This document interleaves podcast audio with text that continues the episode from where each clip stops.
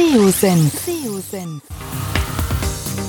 Der Podcast für SEO-Einsteiger und Fortgeschrittene. Wir zeigen dir, worauf es bei der Suchmaschinenoptimierung ankommt. Begrüßt mit mir euren Gastgeber Thomas Ottersbach. Auf geht's!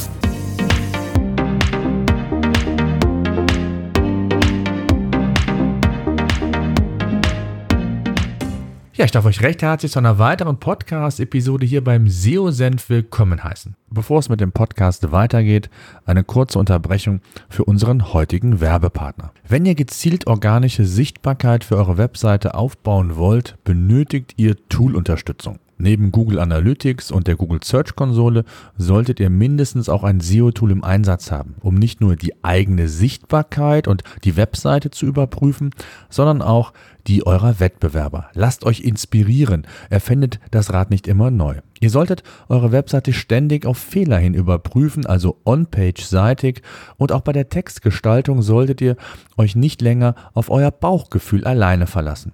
PageRangers bietet euch alle relevanten SEO-Analysen und unterstützt euch auch dabei, mit Hilfe verschiedener Recherche- und Benchmark-Analysen den perfekten Textinhalt zu kreieren. Am besten meldet ihr euch heute unverbindlich für einen 14-tägigen Test an und lasst euch von einem PageRangers Consultant einen Workflow aufzeigen, wie ihr mehr Sichtbarkeit mit eurer Seite aufbauen könnt. Wenn ihr Interesse haben solltet, einfach am besten anmelden unter seosenf.de slash seotool. Und für alle, die das Tool buchen wollen, gibt es auch noch einen Gutscheincode. Mit SEOSenf15 bekommt ihr 15% Lifetime, also solange ihr Kunde seid, also 15% Nachlass auf den monatlich zu zahlenden Tarif. Ich kann PageRangers nur empfehlen, testet es, ihr werdet überrascht sein. Heute habe ich einen ganz besonderen Gast bei mir im Podcast, den Martin Splitt von Google. Er gehört zum Team von ähm, Johannes Müller, aber das wird er uns gleich alles selber erzählen, was er genau macht. Ähm, für alle, die Johannes Müller nicht kennen, oder John Müller ist so eines der wenigen Sprachrohre, kann man glaube ich sagen, äh, von Google, die auf verschiedenen Kanälen auch Rede und Antwort stehen den Webmastern über ähm, Hangouts, über verschiedene andere Möglichkeiten. Und ähm, ja, Martin ist äh, in dem Team und erstmal, Martin, schön, dass du Zeit gefunden hast. Bevor wir so richtig loslegen, lass uns doch mal ein wenig mehr zu deiner Person erfahren. Wer bist du genau und was machst du ganz genau? Ja, hi Thomas, hi allerseits. Äh, freut mich sehr, dass ich hier sein kann. Ähm, genau, ich bin Martin Splitt. Ich bin, ähm, es hieß mal Webmaster Trends Analyst. Äh, der Jobtitel ist aber eigentlich Developer Advocate und äh, unser Team ist jetzt auch umbenannt worden in Search Relations. Also ich bin im Prinzip ähm, ein Sprachrohr, wenn man so möchte, äh, aus der Google-Suche heraus in die Community. Das heißt, wir helfen eigentlich allen, die Webseiten machen, ähm, seien es jetzt SEOs, seien es jetzt Business Owner, seien es jetzt äh, Web-Developer, äh, so ein bisschen erfolgreicher zu sein mit der Google-Suche und wir geben halt auch Feedback weiter und ähm, schreiben Dokumentationen, machen YouTube-Videos, machen die Office Hours, machen alles Mögliche äh, um eigentlich so ein bisschen den Kontakt herzustellen zu den internen Entwicklungsteams und sicherzustellen, dass die Leute wissen, was man so machen sollte, damit seine Webseite auch gefunden werden kann. Mhm. Das heißt, in die Entwicklung selbst seid ihr nicht involviert? Jein, also wir beraten natürlich die Entwicklungsteams. Ähm, Gary und ich zum Beispiel machen aber auch durchaus recht viel mit äh, Triaging, also quasi Bugs an die richtigen Teams weiterleiten, aber auch Debugging äh, unserer internen Tools und unserer, unserer Suchinfrastruktur. Äh, und wir fixen auch schon mal Bugs, so ist es nicht. Ah ja, okay. Wie lange bist du jetzt bei Google und, und, und wo, was ist so deine, deine Basis? Wo kommst du her? Ich bin seit knapp zwei Jahren äh, bei Google. Ich bin eigentlich Software-Engineer, habe viel Webentwicklung gemacht, aber auch andere Sachen, also sowohl Backend als auch Frontend. Ähm, habe dann ein bisschen quasi Developer Advocacy für verschiedene Web-Sachen gemacht, äh, ein bisschen in Webstandards mitgearbeitet und bin eigentlich jetzt in das Team gekommen, um mich spezifisch mit JavaScript zu befassen, mache natürlich auch andere Sachen, aber hauptsächlich ist so Crawling, Rendering, Indexing ist so mein Steckenpferd, also das andere dann nicht so sehr. Mhm. Kommen wir gleich auf jeden Fall noch zu. Äh, vielleicht mal so eine ganz allgemeine Frage. Du, du hast ja da bist ja da sehr nah dran. Ähm, auch viele Experten, sogenannte Experten, da gibt es ja eine ganze Reihe von. Ähm, ist sie über die Jahre komplexer geworden? Was würdest du sagen? Oder ist es einfacher geworden, weil Google einfach in Anführungszeichen besser versteht, als das früher der Fall war? Was würdest du sagen? Also ich sag mal so, ähm, ich sehe das natürlich durch die, die Brille eines Webentwicklers zum einen und auf der anderen Seite durch die Brille von Google. Wenn ich mir anschaue, wie viel jetzt gerade im letzten, in den letzten zwei Jahren, in denen ich bei Google war, sich verändert hat im Hinblick auf unsere Infrastruktur und auf unser Rendering und Verständnis von Webseiten, mhm. äh, muss ich sagen, dass, dass Google natürlich oder unser Ziel ist bei Google oder bei der Google-Suche konkret, dass es einfach funktioniert, dass es einfach richtig ist. Und, und wenn man eine gute Webseite mit gutem Content hat, dann sollte die auch ähm, für die relevanten Suchanfragen, für die Leute, die diese Informationen brauchen, die man bereitstellt, sollte das auch eins der ersten Suchergebnisse dann erzeugen. Also das ist natürlich ist, macht das das in dem Sinne einfacher. Auf der anderen Seite entwickelt sich das Web natürlich stark weiter und ich denke, ich würde nicht unbedingt sagen, es ist einfach oder schwieriger geworden. Ähm, es ist einfach, es hat sich verändert, würde ich behaupten. Ähm, früher war im Endeffekt nicht viel zu machen mit JavaScript. Da, da hat es eigentlich gereicht, wenn man ein bisschen HTML konnte und dann war man auf dem Stand der Technik. Inzwischen ist das Web aber durchaus eine sehr vielseitige Plattform geworden. Es gibt eben nicht nur einfach ja, sage ich jetzt mal, Webseiten, die äh, irgendwelche Text, Bild und vielleicht noch ein Video dazu äh, auf ihren Seiten haben, sondern es gibt ja ganze Anwendungsportale, die sich ins Web verschieben. Ähm, und, und das macht es natürlich für den Nutzer viel, vielseitig auch einfacher. Also gerade wenn man sich die CMS, äh, das CMS-Ökosystem anschaut, mhm eine Webseite selber aufzusetzen für den persönlichen Gebrauch, sagen wir mal eine Hochzeitswebseite oder ähm, für mein Business irgendwie eine kleine Webseite, die repräsentiert, was ich eigentlich mache und, und was ich so Neues äh, tut bei mir im Laden. Das ist einfacher als je zuvor. Gleichzeitig durch die gestiegenen Möglichkeiten wird natürlich auch komplexe, werden komplexere Sache äh, Sachen gebaut und ins Web gestellt. Und die machen es dann vielleicht auch manchmal gerade SEOs schwieriger, äh, steuernd oder helfend eingreifen zu können. Denn ähm, auch Entwickler haben eine Menge zu tun und müssen sich um eine Menge Sachen Gedanken machen, dadurch, dass die Anforderungen und die Anwendungen komplexer werden. Auf der anderen Seite müssen die natürlich auch trotzdem gefunden werden. Also ähm, ein Social Network oder ein Webshop mit ganz tollen VR-Features möchte ja trotzdem gefunden werden. Und diese zwei verschiedenen Ansprüche, also das, das technisch Komplexe, was ich aufs, aufs Web bringe oder ins Web bringe, und gleichzeitig das äh, Einfache, dass es für die Nutzer gut funktioniert und eben auch auffindbar ist für Nutzer, das, das sind zwei sehr ähm, schwergewichtige Anstöße oder, oder äh, Anforderungen und die sind nicht unbedingt immer leicht miteinander zu verzahnen. Hm. Lass uns doch mal vielleicht, bevor wir so richtig nochmal in die Tiefe was gehen, ähm, mal aus deiner Sicht einfach mal erklären, wie funktioniert überhaupt die Suchmaschine? Also wie kommt eine Seite überhaupt in den Index? Es gibt ja verschiedene Phasen, eine Discovery-Phase und, und, und. Vielleicht kannst du das mal aus deiner Perspektive schildern, weil es da, glaube ich, auch sehr viele Mythen da draußen gibt und dadurch, dass wir sehr viele Einsteiger und Fortgeschrittene haben, lass uns das doch mal so aus erster Hand von dir erfahren. Ah, schön, dass du Mythen ansprichst. Äh, kleiner Plug, bevor ich einsteige. Gerne. Wir haben ähm, fantastische Videos auf youtube.com slash Google Webmasters und da gibt es unter anderem zwei ganz interessante ähm, oder drei ganz interessante Serien oder vielleicht noch mehr, je nachdem, wonach man sucht. Für Einsteiger haben wir das SEO for Beginners, was unter anderem die Frage, wie funktioniert eigentlich die Suche, aber auch noch andere Sachen ähm, sehr schön anschaulich erklärt mit Animationen. Äh, wir haben SEO Mythbusting, wo ich eben mit Gästen rede, sowohl aus der Developer-Welt als auch aus der SEO-Welt, wo die mir Fragen stellen können und wir haben das dann halt im Prinzip auf Video aufgenommen und da gehen, gehen wir halt mit SEO-Mythen ein bisschen ins Gericht. Ähm, und es gibt halt auch noch eine JavaScript-SEO-Serie, wo es dann spezifisch um JavaScript geht. Aber gut, wie funktioniert die Suche? Ist relativ einfach gesagt. Äh, wenn ich eine Webseite ins Internet stelle, dann weiß ja erstmal niemand davon. Und das heißt auch, wir haben in dem Sinne erstmal überhaupt keine Möglichkeit, die zu finden. Dann habe ich verschiedene Varianten ähm, halt das Ganze sichtbar zu machen im Web. Eine Variante ist eben ähm, ganz klar, wenn irgendjemand meine Seite findet oder ich irgendjemandem sage, so, hey, hier, ich habe übrigens jetzt auch eine Webseite, und dann linkt die Person auf mich, dann ist das schon mal nicht schlecht. Wobei man auch da aufpassen sollte, man sollte keine Links kaufen, denn gekaufte Links, die nicht als solche gekennzeichnet sind, sind dann im Endeffekt Spam und äh, werden von uns auch entsprechend behandelt. Aber man muss halt erstmal irgendwo seine Webseite verlinken. Zum einen ist das eine Variante, dass man halt sagt, so hey, vielleicht gibt es irgendwo eine Webseite, die sich mit, mit Themen äh, befasst, die für uns relevant sind. Äh, und da kann man vielleicht eine Kooperation machen. Oder auf der anderen Seite, was man machen kann, ist, man kann die Google Search Console benutzen. Das ist ein kostenloses Tool, was wir bereitstellen ähm, gibt es unter, äh, also einfach mal nach Google Search Console suchen, äh, search.google.com. Ähm, da kann ich meine, also mich als, als äh, Besitzer der Webseite eintragen und dann kann ich eben auch sagen, hier, das ist meine Webseite, bitte indiziert die mal. Und dann geht's halt los. Wir haben dann irgendwie eine URL, also meinetwegen example.com ist meine Webseite und äh, du hast dich als Besitzer der Webseite äh, eingetragen, dann wissen wir, dass schon, zumindest schon mal äh, example.com existiert. Dann würden wir quasi dasselbe machen, was ein Nutzer machen würde, der seinen Browser aufmacht. Man macht erstmal einen HTTP-Request. Also wir machen eine Anfrage an den Webserver hinter deiner Webseite und äh, bekommen dann eben HTML zurück.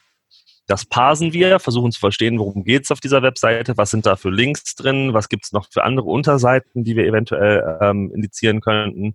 Und wenn es dann auf deiner Webseite zum Beispiel um Katzen geht, dann können wir sagen, okay, hier geht es um Katzen, das sind die Bilder von den Katzen, das sind die Namen der Katzen, oh, die haben jeweils noch ein Profil.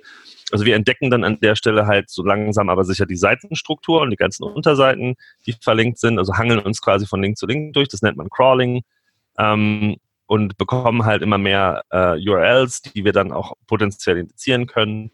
Dann führen wir JavaScript aus, falls die Webseite von JavaScript abhängt, das nennt man Rendern. Äh, schauen also, ob Content erst generiert wird oder Inhalt erst generiert wird, wenn JavaScript ausgeführt wurde. Äh, das wird auch in den Index geworfen. Also wir, wir schauen wirklich, dass wir den, die Webseite so sehen, wie ein Nutzer sie sehen würde und der Browser führt eben JavaScript aus. Und ähm, ja, dann kommt das in den Index. Das ist dann die zweite Phase, die Indexierung. Also okay, hier in der Webseite geht es um Katzen und es ist die und die Seite und es ist der und der, der das macht und so und so weiter und so fort. Ähm, dabei holen wir uns auch hunderte von Signalen aus der Webseite, also wie schnell ist die Webseite zum Beispiel, äh, benutzt sie HTTPS und so weiter und so fort. Ist sie mobile-friendly, funktioniert die auf Mobile und ganz viele andere Aspekte. Und wenn jetzt jemand nach äh, Katzen sucht und meine Katze heißt meinetwegen äh, Charlie, dann kann halt jemand nach Katze Charlie suchen und vielleicht gibt es noch irgendein anderes äh, äh, Alleinstellungsmerkmal, denn es gibt sicherlich viele Katzen, die Charlie heißen. Und ähm, dann würde quasi die Suchfunktion, wenn ich dann halt meine Suche äh, abschicke, weiße Katze Charlie, würde dann äh, in den Index schauen und würde dann sagen, okay, welche was Seiten habe ich denn, die da potenziell relevant sein könnten. Die nimmt sich dann alle raus, schaut dann auf die ganzen den jeweiligen zugeordneten Signalen und versucht dann halt rauszufinden, ähm, was ist eigentlich das, was sind die besten Ergebnisse und danach wird es dann geordnet. Also wir bringen diese Gruppe, also diese, diese Menge aus, aus äh, Webseiten, bringen wir in eine Reihenfolge und das sind dann die Suchergebnisse das nennt man Ranking. Das ist eigentlich die letzte Phase.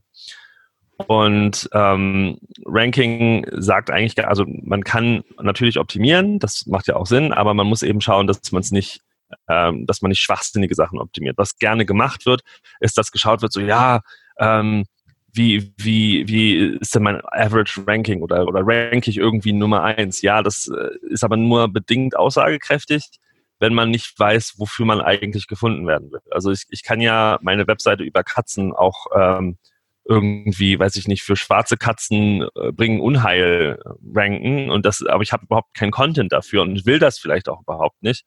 Und das wäre ja dann Quatsch. Also von daher ist dann die Relevanz einfach nicht da. Und dann macht auch das nicht Sinn, dass ich dann für so eine Suchanfrage hoch ranken würde, wenn ich da überhaupt keinen Content habe, der dazu passt. Und ähm, wir optimieren natürlich unsere Algorithmen. Es gibt regelmäßig Updates, ähm, wo wir halt schauen, wie relevant sind unsere Suchergebnisse und was können wir machen? Müssen wir vielleicht äh, Signale anders gewichten oder können wir vielleicht neue Signale erfassen, um wirklich sicherzustellen, dass die Suchanfrage, die stelle, auch relevant ist. Also wenn ich einen Café in Wien betreibe, dann möchte ich ja, dass Leute, die Kaffee in Wien suchen oder nach Kaffee suchen und sich in Wien befinden, ähm, dass die meinen Kaffee finden. Aber was nützt es mir, wenn ich äh, auf der ersten Stelle auftauche, wenn jemand in ein Café in, in Budapest sucht? Das macht ja wenig Sinn. Ähm, von daher ist Ranking immer so eine, so eine schwierige Sache und ich würde mir wünschen, dass vielleicht auch die Leute ein bisschen mehr darauf achten, wirklich einfach guten Content für ihre Nutzer zu machen und äh, ihre Webseite einfach technisch auch solide aufzubauen. Das sind eigentlich die zwei Sachen, die man als Webseitenbesitzer im Auge behalten sollte. Weniger das Ranking. Hm, genau, also der Suchintent, ne, der ist ganz wichtig, dass man da nicht mehr in dem Keyword hinterher rennt, sondern im Grunde genommen schaut, ähm, was, was wird eigentlich quasi gesucht und was wird erwartet. Das ist ja, glaube ich, so das ganz, ganz Wichtige. Was ist mir auch überhaupt erstmal wichtig als Webseitenbesitzer? Genau. Ja, genau. Also das, ich glaube, das machen sehr, sehr viele falsch. Da geht es dann auch um die Fragestellung, SEO-Texte, ja oder nein, gibt es die? Also ich glaube, das ist so der falsche Ansatz, den ich auch immer propagiere. Ähm, relevant ist die Zielgruppe und wenn es für die Zielgruppe gut ist, dann ist es indirekt für Google auch gut, weil äh, es werden einfach entsprechende Signale ausgesteuert. So. Und, und das machen, glaube ich, relativ viele falsch. Ne? Genau. Ja. Ähm, wenn du mal so ein bisschen jetzt gerade, wenn wir mal so ein bisschen den Schwenk zum, zum technischen SEO hinnehmen, was würdest du sagen, wie hat sich der Bereich verändert? Ähm, jetzt gerade auch in den letzten Jahren. Wie wichtig ist aus deiner Sicht das Thema technisches SEO oder On-Page insgesamt versus anderen Kriterien wie Content und, und, und, und Backlinks beispielsweise? Ähm, was würdest du selbst sagen, wie hat sich das verändert und wie wichtig ist das Thema technisches SEO oder On-Page SEO heute noch? Technisches SEO ist ja ein, ein Subbereich aus ja. dem äh, On-Page. Also ja. On-Page ist eben so Sachen wie, was macht mein Content äh, und so weiter und so fort und wie, ist, wie nutzbar ist meine Seite.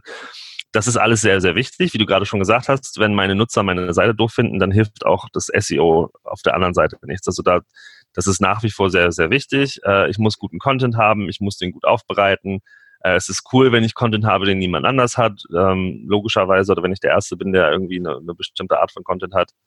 Ähm, wenn ich originellen Content habe, wenn ich meine Seite schnell mache, dass Nutzer sie auch wirklich gerne nutzen, ist das äh, nicht unbedingt ein SEO-Argument, aber da geht es dann wieder darin, wo, wonach schaue ich eigentlich.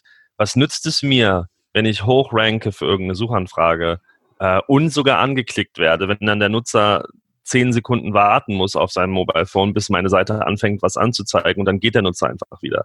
Das ist SEO mal ganz außen vor gelassen. Ich als Business habe dann nichts gewonnen. Ja. Äh, wenn ich vor allen Dingen, wenn ich möchte, dass der Nutzer bei mir irgendwie was einkauft, dann ist der nach zehn Sekunden weg, hat nichts gesehen von meinem Shop. Ja, Mist, das ist jetzt doof gelaufen oder fünf Sekunden. Ich will mich jetzt gar nicht auf die zehn Sekunden festlegen. Der Punkt mhm. ist einfach der, ähm, SEO hin, SEO her. Man muss seine Seite einfach erstmal gut machen für den Nutzer. Wenn eine Seite gut für den Nutzer ist, ist sie auch eben gut für Google. Das ist unser Ziel, dass wir eigentlich den, das Nutzerverhalten so gut wie möglich in den Suchsignalen abbilden können. Also von daher ist technisches SEO natürlich wichtig. Denn äh, wenn ich guten Content habe, aber meine Seite nicht gut funktioniert, weil mein Server langsam reagiert, weil mein JavaScript viel zu groß und schwer ist oder fehlerhaft ist, äh, dann nützt mir der ganze gute Content nichts. Auf der anderen Seite, wenn ich eine technisch perfekt aufgestellte Webseite habe und mein Content ist Schrott, dann nützt mir auch das ganze Technische nichts. Dann wird niemand auf meine Seite kommen wollen und auch Google wird dann sagen, ja, was, was soll ich denn jetzt mit dieser Seite?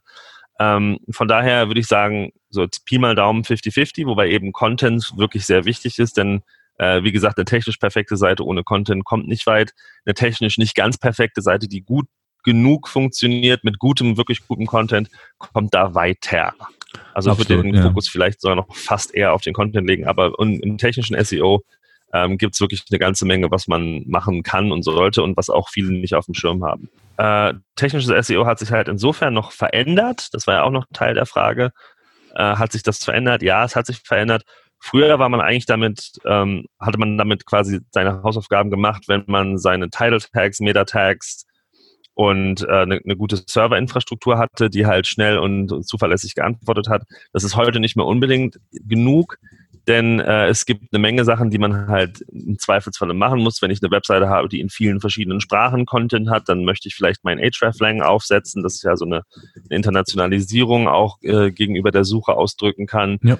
Äh, wenn ich viel JavaScript benutze, weil ich eine sehr interaktive Webanwendung eigentlich mehr habe als eine Webseite, dann äh, muss ich halt auch da acht, darauf achten, dass das gut mit Google zusammen funktioniert. Also das das hat sich schon, äh, denke ich, ist komplexer geworden, vermute ich mal. Und breiter auch ein bisschen, sicherlich das hm. Spektrum. Ja. Was sind denn so typisch, du hast eben selber gesagt, so typische technische SEO-Themen, die man vielleicht gar nicht so auf dem Schirm hat? Was würdest du sagen, was, was ist da wichtig für euch? Was würdest du sagen, was, was sind so die typischen Dinge, die man auf dem Schirm haben sollte, auch vielleicht von den Prioritäten her? Was sind die typischen Dinge, die man auf den Schirm haben sollte? Also auf jeden Fall denke ich Performance, wie gesagt, SEO mhm. hin oder her. Es ist ein Faktor, es ist sicherlich nicht der, der wichtigste oder der einzige Faktor, äh, den, wir, den wir heranziehen beim Bewerten von Webseiten. Aber ähm, der Nutzer oder die Nutzerin ist ganz klar performance-aware, sage ich mal. Also wenn mhm. eine Webseite zu lange lädt, bin ich weg. Mhm. Niemand wartet eine Minute. Ich habe das wirklich schon mehrmals gesehen, dass Leute kommen, ah, wir haben jetzt eine Webseite gebaut und das Problem ist, unser SEO ist schlecht. Und ich sage dann, naja, Moment, schauen wir erstmal. Am SEO hat sich erstmal, an eurer Suchperformance hat sich ja erstmal gar nichts geändert, wenn man mal den öffentlichen Ansagen von euch so glauben darf. Oder wenn ich, wenn ich mir das Diagramm, was ihr gepostet habt, so anschaue. Äh, wir machen keinen privaten Support, es muss alles öffentlich passieren. Mhm. Ähm, aber was ich halt einfach sehe, ist, wenn ich eure Webseite auf meiner Festnetz-Internetverbindung, die schnell ist, auf meinem neuen Rechner, der schnell ist, aufmache, dauert es zwei Minuten, bis die Seite den Content richtig anzeigt. Und das wartet niemand. Mhm. Ist schön, dass ihr die Geduld habt, auf Arbeit äh, so lange zu warten, bis eure Seite geladen hat, aber keiner eurer Kunden wartet so lange. Die gehen dann alle zu, Konferen äh, zu Konkurrenz. Und das, das ist so ein, so ein Ding, wo ich immer wieder die Hände über dem Kopf zusammenschlage, wenn man halt sieht, was gebaut wird und was auch ausgeliefert wird und wie behäbig und, und langsam das dann eigentlich auf den realen Geräten ist. Und das kann ich einfach nicht, nicht verstehen, denn Performance ist definitiv sehr wichtig für die Nutzer und damit eben auch nicht unwichtig für uns als, als Google-Suche. Dann sicherlich ähm, einfach dafür sorgen, dass man technisch solide aufgestellt ist, dass man keine merkwürdigen Sachen macht. Also wir haben es jetzt öfters schon erlebt, dass irgendjemand mal vor Jahren ein A-B-Testing-Framework, also was quasi zwei verschiedene Versionen der Webseite ausspielt, gegeneinander ausspielt, um zu schauen, was funktioniert eigentlich oder was ist beliebter bei den Nutzern oder vielleicht auch was ist schneller. Ähm, dass man das irgendwann mal in, in die Webseite geklebt hat, hat es falsch konfiguriert und dann wurde ähm, 50 Prozent der Webseitenaufrufe sind als No-Index ge gekennzeichnet, was dann dazu führt, dass Google sie aus dem Index wirft wenn wir mhm. sowas bekommen. Und dann mhm. wundern sich die Leute so, ah, Google hat, hat irgendwie was gegen meine Webseite oder so. Das ist halt Quatsch. Wir hatten, kein Googler schaltet irgendwie separat, ähm, also aus Boshaftigkeit oder sonst irgendwas eine Webseite in Anführungsstrichen ab, sondern das ist ein, ein System greift auf deine Webseite zu, bekommt von deiner Webseite gesagt, bitte tu mich nicht in den Index. Dann nehmen wir es natürlich raus aus dem Index, automatisch. Und ähm, ja, das ist, das ist einfach so, das sind so Fehler, die müssen einfach nicht sein. Ähm, auch, dass man die Canonicals irgendwie falsch setzt und dann versehentlich irgendwas äh, kanonikalisiert, was nicht, was nicht canonical sein soll und dann sich wundert, dass das nicht funktioniert, dass man Webseiten so aufbaut, dass äh, der Crawler quasi in unendliche Seiten, also quasi diese, diese Paginations, diese Seitennavigation gerät und dann quasi ganz viele Requests an URLs macht, die eigentlich nicht existieren oder dass man Fehlerseiten hat, die aber nicht als Fehlerseiten ausgespielt werden, sondern wo der Server sagt, nee, ist alles cool, hier ist der Content und der Content ist dann, hier ist kein Content, sorry. Ähm, das ist halt auch Schwachsinn. Also da gibt es eine ganze Menge Sachen, da muss man auch im Einzelnen anschauen. Hm. Wie ist es im mobilen Bereich? Also wir haben jetzt auch viele, viele Zuschriften bekommen. Ich hatte im Vorfeld gefragt, auch ob Fragen an dich sind, zum Beispiel Thema mobile Seiten. Da gibt es ja oftmals, oder gab es früher zumindest oftmals auch die berühmten M-Punkt, die mobilen Seiten, die exklusiv äh, oder insbesondere nur für den mobilen Bereich geschaffen wurden. Früher habt ihr, glaube ich, gesagt, das ist kein Problem.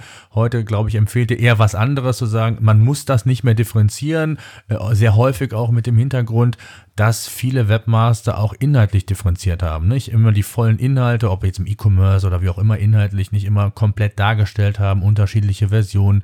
Ähm, wie ist da der aktuelle Stand? Vielleicht kannst du es aus deiner Sicht nochmal ganz kurz äh, auf, schildern. Also was das angeht, genau, hat sich unsere Recommendation ein bisschen geändert. Es ist einfach nicht mehr unbedingt zeitgemäß, eine separate Version, also eine separate Domain auch zu haben dafür. Ähm, die M-Dot-Seiten funktionieren nach wie vor. Wer eine hat und hat keine Probleme, wunderbar, weitermachen.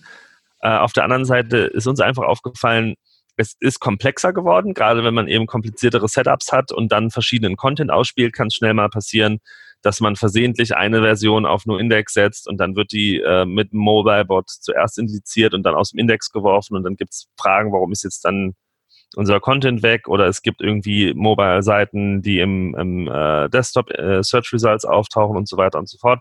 Es ist einfach viel mehr Aufwand. Es ist schwieriger, es richtig zu implementieren. Das macht es auch nicht einfacher.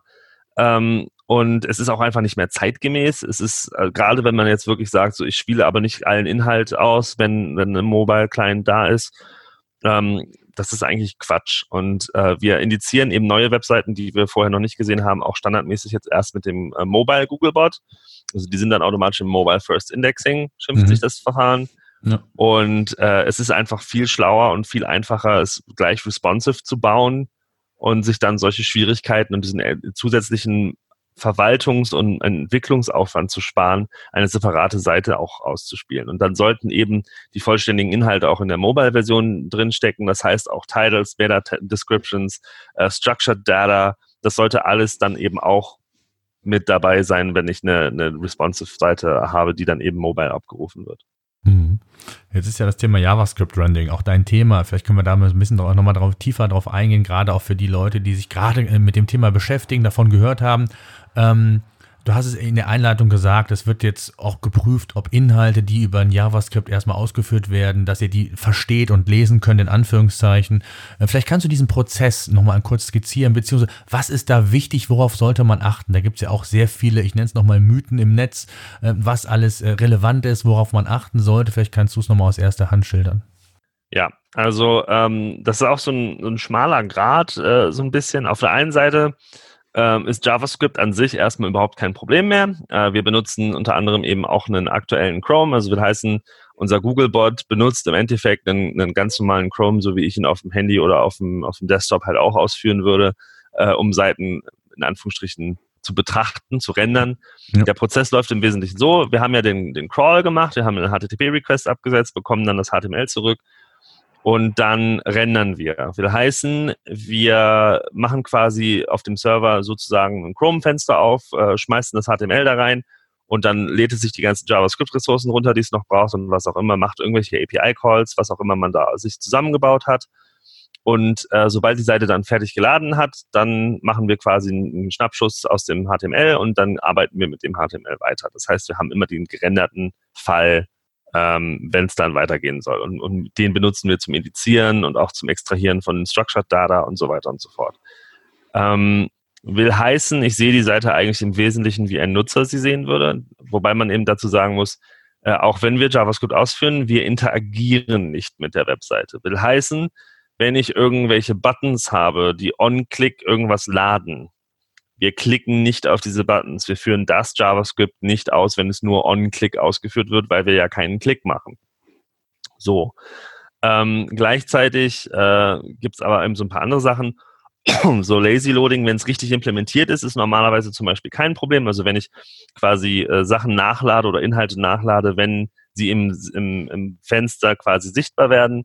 Ähm, man kann Sachen im Fenster sicher machen, ohne zu sichtbar machen, ohne zu scrollen. Also auch da Googlebot scrollt zwar nicht, kann aber im Zweifelsfall eben doch Lazy Loaded Content sehen. Das kann man testen, dafür gibt es wunderbare Tools. Da empfehle ich immer den Rich Results Test.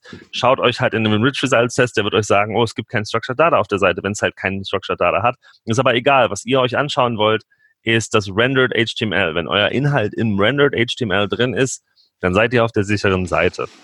Ähm, man könnte auch den Mobile-Friendly-Test nehmen, ist genau dasselbe in grün, nur was ich halt beim Rich Results-Test ganz schön finde, ist, ich kann zwischen dem Desktop und dem äh, Mobile-Bot hin und her switchen, wenn ich das möchte. So, das ist mal das eine. Äh, das andere ist, also JavaScript ist an und für sich erstmal kein Problem und ihr könnt auch sogenannte Client-Side-Rendered äh, Web-Apps bauen und die funktionieren auch erstmal grundsätzlich in Google.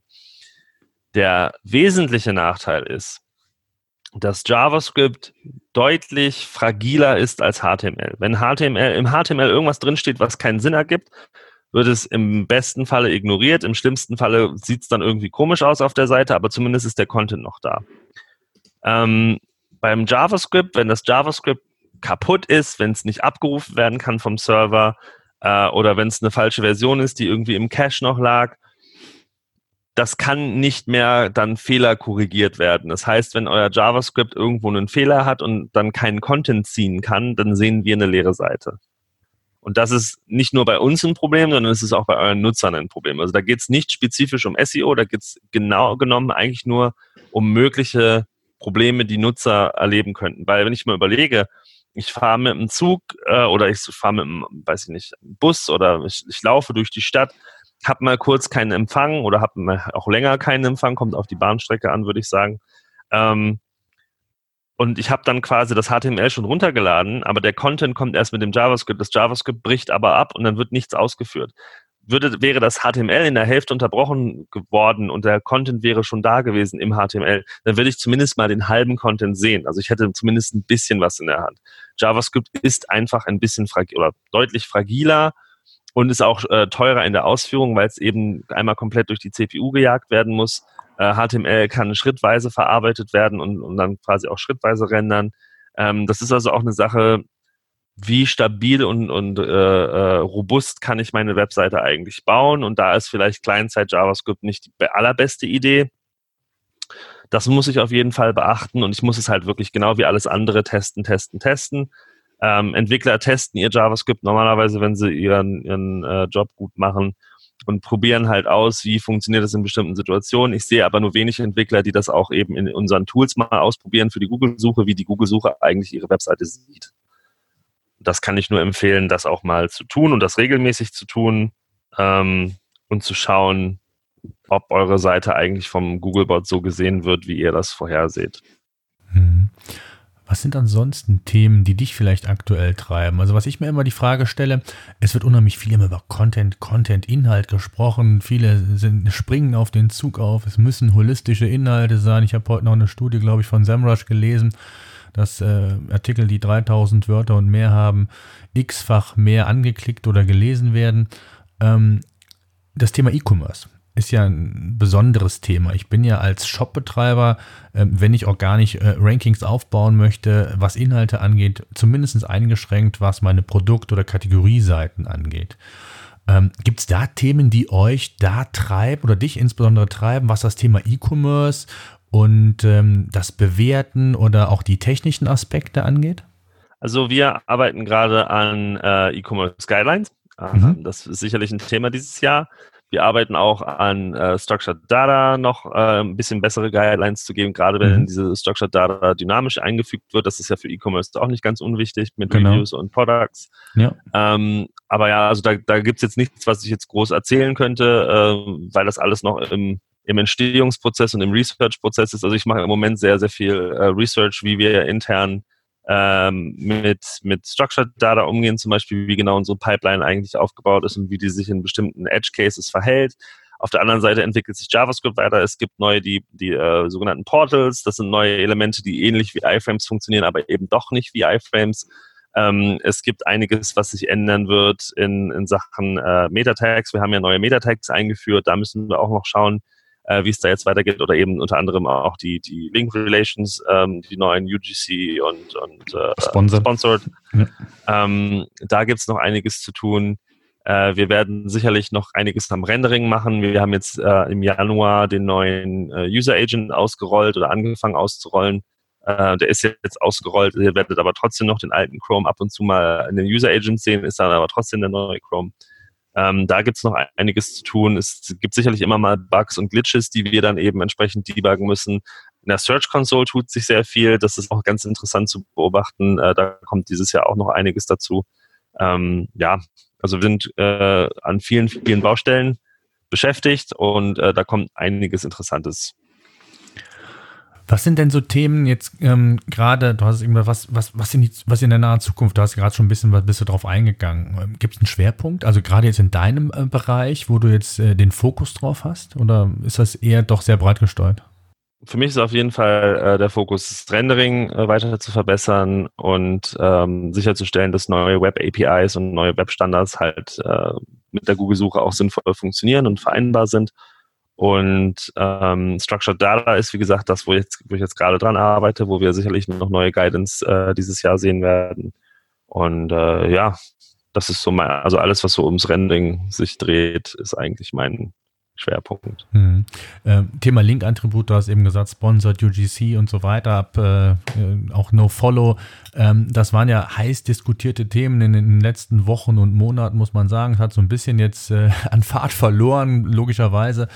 Ähm, viele haben nicht verstanden, warum diese ähm, Differenzierung gemacht wurde. Es gab hier und da mal Spekulationen zu sagen, ja, Google hat sich da ein Eigentor geschossen, weil die meisten einfach nur auf No-Follow setzen, um äh, nicht Gefahr zu laufen, abgestraft zu werden. Kannst du da so ein bisschen was zu sagen, was jetzt gerade diese Differenzierung nochmal der Attribute genau für euch auch für einen Sinn macht?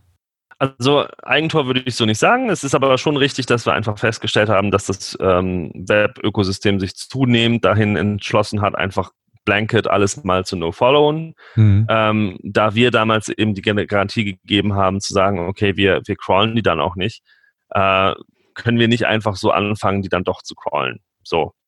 Ähm, das ist mal das eine. Zum anderen sehen wir aber eben auch, dass es Non-Spam-Use-Cases gibt, wo man durchaus mit, mit gesponserten oder eben User-Generated äh, Links umgehen kann. Und wir wollen einfach besser verstehen, wie ist das Web aufgebaut, wie entspinnen sich diese Relationships äh, zwischen verschiedenen Seiten. Dafür sind ja Links eben auch gut. Man, man bekommt ja dann ein, ein Gefühl für den Aufbau, für die Struktur des Webs als solches, nicht nur von einer Seite, sondern eben auch von, von also zwischen verschiedenen Webseiten. Mhm. Und ähm, wenn man dann halt sagt, so, okay, ihr könnt es halt entweder als, als normalen Link ohne No-Follow äh, de deklarieren, dann können wir dem folgen aber dann habt ihr da auch einen negativen Effekt davon, wenn sich das dann als Spammy rausstellt.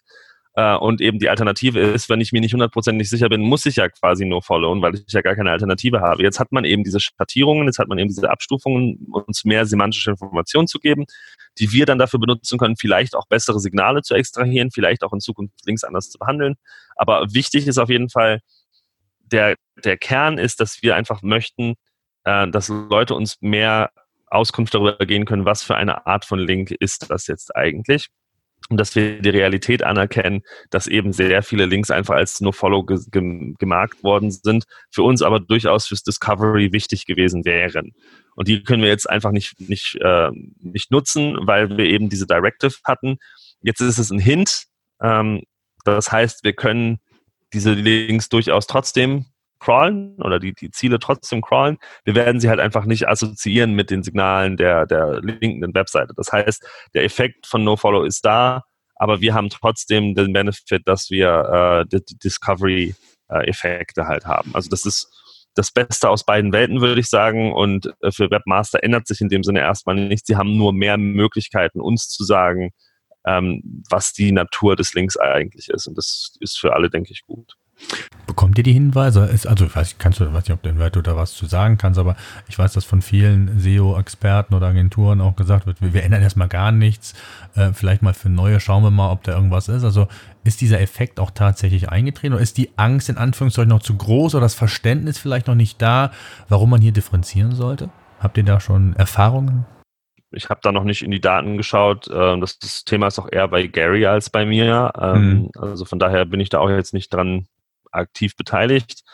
Ähm, aber selbst wenn sich in Anführungsstrichen aus, aus Sicht der Webmaster nichts ändert und wir weiterhin nur No-Follow no sehen anstatt der neuen Attribute, wir haben halt trotz alledem, dass wir können sie jetzt, weil wir es offiziell, offiziell angekündigt haben und genug Vorlauf da war, können wir sie jetzt eben trotzdem für Discovery benutzen. Und das ist der wesentliche Wert, den ich darin sehe. Hm. Vielleicht zum Schluss nochmal, du hast eben mal YouTube genannt. Ähm, was sind so Quellen, die du unseren Zuhörern empfehlen kannst, wo man sich schlau machen kann, wo man Mythen ein wenig umgehen kann, gerade wenn man sich selbst mit dem Thema beschäftigt, vielleicht auch nicht ähm, ja, die Ressourcen hat oder auch das Kleingeld, um eine Agentur mit an Bord zu nehmen, sondern man will sich selbst in dieses Thema einarbeiten. Was sind so Themen, was sind so Quellen, die du empfehlen würdest? Also auf jeden Fall empfehle ich unsere Dokumentation auf developers.google.com search. Da ist sowohl nicht technische Dokumentation als auch technische Dokumentation zu finden. Da kann man sich ein bisschen durchhangeln. Ähm, wir haben das äh, Search Console Help Center, in dem man eben auch viel äh, nicht technische Dokumentation findet, die, die sicherlich sehr hilfreich sein kann. Ähm, dann gibt es natürlich unseren Blog auf webmasters.googleblock.com äh, und dann eben YouTube mit diversen äh, Inhalten und eben auch der Möglichkeit, in unsere Office Hours zu kommen, Online Office Hours. Man kann uns da eine Frage stellen und äh, die Frage wird dann, wenn es passt und wenn wir, wenn wir die Zeit dafür haben, auch beantwortet. Und das Ganze wird aufgezeichnet, das heißt, man kann es auch hinterher noch äh, referenzieren. Also die Office Hours auf jeden Fall wertvoll und äh, ja, YouTube uns abonnieren, youtube.com slash Google Webmasters. Äh, Dokumentation developers.google.com slash search und das sind eigentlich so die wichtigsten Quellen. Man kann uns dann noch auf Twitter folgen, Google WMC, das Webmaster Central. Ähm, ja, dann ist man, glaube ich, ganz gut informiert. Absolut. Ähm, nimm mich doch mal jetzt ein bisschen mit in die Glaskugel. Jetzt unabhängig, was, was, was du jetzt schon weißt, aber was glaubst du, wie wird sich der, der, der Suchmaschinenmarkt insgesamt verändern? Was glaubst du, wohin geht die Reise? Werden wir sehen. Ich mache keine Zukunftsvorhersagen. Okay, sehr schön. Ich danke dir mal sehr für, für den Einblick. Vor allen Dingen mal zu erfahren, wie es so ja, hinter der Fassade so ein bisschen tickt. Ihr macht, glaube ich, sehr viel ähm, mittlerweile. Das hat sich ja auch geändert. Ihr seid viel offener kann man schon sagen, geworden, was Kommunikation angeht. Mittlerweile werden ja auch Updates angekündigt. Das war früher anders. Auch insgesamt, glaube ich, macht ihr sehr viel für das Thema hm, ja, Kommunikation mit Webmastern, um da auch so ein bisschen Aufklärung zu leisten. Mit Sicherheit auch bedingt dadurch, dass eben hier und da doch der ein oder andere Mythos herrscht, der vielleicht gar nicht so relevant ist und viele Dinge auch in, in falsche Richtungen gelenkt wurden. Ähm, ich glaube, da habt ihr schon viel verändert, oder? Ja, denke ich auch. Also wir versuchen so offen wie möglich zu sein. Äh, das ist natürlich auch immer so ein bisschen Grenzfindung. Also äh, man muss auch schauen, einfach, es gibt da draußen leider Gottes äh, Akteure, die unsere Informationen missrepräsentieren aus eigenen Interessen oder sei es aus, aus Fahrlässigkeit. Und wenn der Nettoeffekt negativ ist, dann können wir da an der Stelle nicht mehr so viel sagen. Ein ganz klassischer Faktor ist, äh, oder ein ganz klassisches Thema, was ich einfach nicht mehr, ich habe das am Anfang mal gemacht, ich habe mich zu Ranking so ein bisschen geäußert hier und da, wo man sich äußern konnte. Mhm. Dann wurde mir das Wort im Munde umgedreht und seitdem beantworte ich keine Ranking-Frage mehr, kategorisch nicht. Okay. Von daher muss man dann halt schauen. Ähm, bisher habe ich sehr viel positives Feedback auf die Art und Weise, wie ich mit, mit Fragen umgehe, bekommen und werde das auch versuchen, weiterhin so transparent zu tun, wie es möglich ist. Äh, Gary macht das eigentlich auch recht transparent. Wenn er antwortet, antwortet er sehr transparent eigentlich. Mhm, äh, ja, John absolut. sowieso. John tut ja. auch sein Bestes, so transparent wie möglich zu sein. Und solange ähm, wir das können, ohne dass es, äh, dass wir quasi befürchten müssen, dass es zu größeren Problemen dadurch kommt, weil Leute uns missrepräsentieren oder, oder äh, aus dem Kontext äh, zitieren oder solche Sachen. Ähm, denke ich, wird das auch so bleiben. Wie schwer ist das? Also die Frage, die kam auch noch von den Zuhörern, die finde ich ganz spannend. Wie schwierig ist es für euch? Ihr seid ja ein Riesenkonzern, da auch wirklich den, den gleichen Wissensstand zu haben. Gerade ihr drei, die du schon nanntest, Gary und John und du, ähm, da geht das ja noch, aber es, es gibt ja viele, viele, in Anführungszeichen, Baustellen, an denen ihr arbeitet, an vielen Dingen. Ähm, ich stelle mir das gar nicht so einfach vor, da immer Transparenz, äh, immer diese Informationen auch zu haben und vielleicht ist der eine auf einem anderen Kenntnisstand als der andere und dann geht ihr in die Kommunikation. Ist das ein Problem?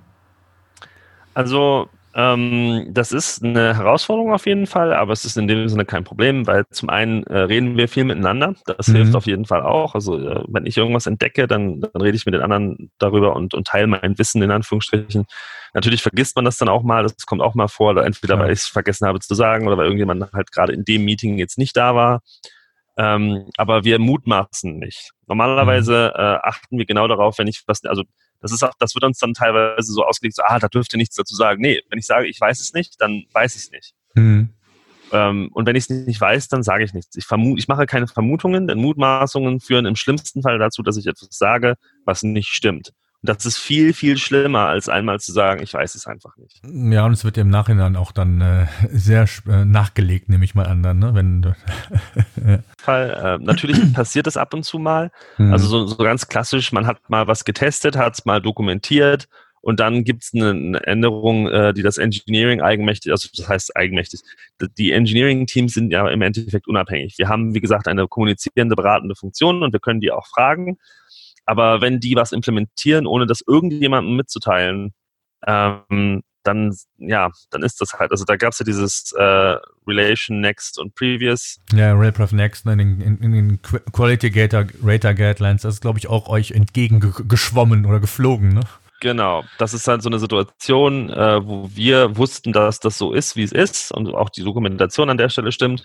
Und irgendwann ist dann durch Zufall rausgekommen, dass halt irgendein Ingenieur mal ganz beiläufig erwähnt hat, ja, aber das benutzen wir ja gar nicht mehr, weil wir mhm. die Signale anderweitig äh, erhalten. Also, aha, mhm. interessant. So, jetzt haben wir zwei Möglichkeiten, oder beziehungsweise vielleicht drei Möglichkeiten, ich weiß gar nicht, lass uns was mal durchdenken. Was, was können wir jetzt machen in der Situation? Situation eins, wenn es keinen Schaden macht, lassen wir es in der Dokumentation so, wie es ist. Dann stimmt aber die Dokumentation nicht, denn genau genommen lügt unsere Dokumentation. Denn man hat ja dann den Implementierungsaufwand für das Ganze und eigentlich keinen Nutzen draus. Also von daher mhm. ist das nicht gut. Die Alternative ist, wir sagen, hey Leute, by the way, das ist jetzt übrigens nicht mehr der Fall. Dann, ähm, und es war auch im letzten, weiß ich nicht, Monat nicht der Fall, dann gibt es natürlich großes Geschrei und, äh, und wie konnte das sein und ach Mensch, und jetzt hat das nicht gestimmt. Mhm. Ähm, aber dann ist zumindest die Luft bereinigt. Also klar, wir müssen uns dann ganz viel anhören. Das ist ja auch passiert. Das ist genau so passiert. Ja. Äh, man muss sich dann ganz viel Häme und, und äh, Geschrei anhören. Das ist auch legitim. Ich verstehe es ja auch. Es ist auch blöd für die, die es halt geraten haben, ey, implementiert das bitte. Äh, auf der anderen Seite, wir sind ja nicht die einzige Suchmaschine. Wir wissen nicht, ob andere Suchmaschinen das nicht weiterhin verwenden. Also geschadet hat es auf jeden Fall nicht. Hm. Ähm, und ja, na klar, passiert sowas, es ist doof. Wir haben mit den Teams dazu geredet und äh, uns halt gewünscht, dass das in Zukunft nicht mehr passiert, aber es kann das nächste Team treffen. Dann ist es halt, wie es ist. Aber wir versuchen dann so transparent wie möglich das Ganze nach außen zu tragen und eben uns dann halt auch das entsprechende Geschrei dazu anzuhören. Das gehört dann halt dazu. Dafür sind wir ja da. Mhm. Und äh, also teamintern ist das gar nicht mal so das Problem. Äh, zwischen den Teams ist das Problem größer oder ist es ist schwieriger, ist wirklich auf einem Wissensstand zu bleiben. Auf der anderen Seite, wir schauen halt auch in die meisten Sachen oft genug rein, weil wir eben Bugs triagen oder weil wir irgendwelche Fixes äh, selber schreiben. Ähm, und dadurch, dadurch entdeckt man sowas dann normalerweise auch relativ schnell. Und auf der anderen Seite, ähm, was eine größere Gefahr in Anführungsstrichen darstellt, ist, wir bekommen natürlich auch ähnliche Fragen gestellt. Und teilweise stellen die, Le dieselbe, die, die, Leute dieselbe Frage unterschiedlichen Teammitgliedern bei uns mhm. mit unterschiedlichem Kontext. Mhm. Denn meistens, wenn man eine Frage stellt, ist die Antwort auf die Frage allein erstmal it depends. Und dann klärt sich der Kontext meistens auf. Also was, was, ich habe eine Seite mit zehn Seiten. Brauche ich eine Sitemap? Nein. Wenn die Seiten miteinander verlinkt sind, brauchst du da keine Sitemap dafür. Okay, cool. Brauche ich eine Sitemap? wird dann der nächste gefragt und dann so, kommt drauf an, was ist denn für eine Seite?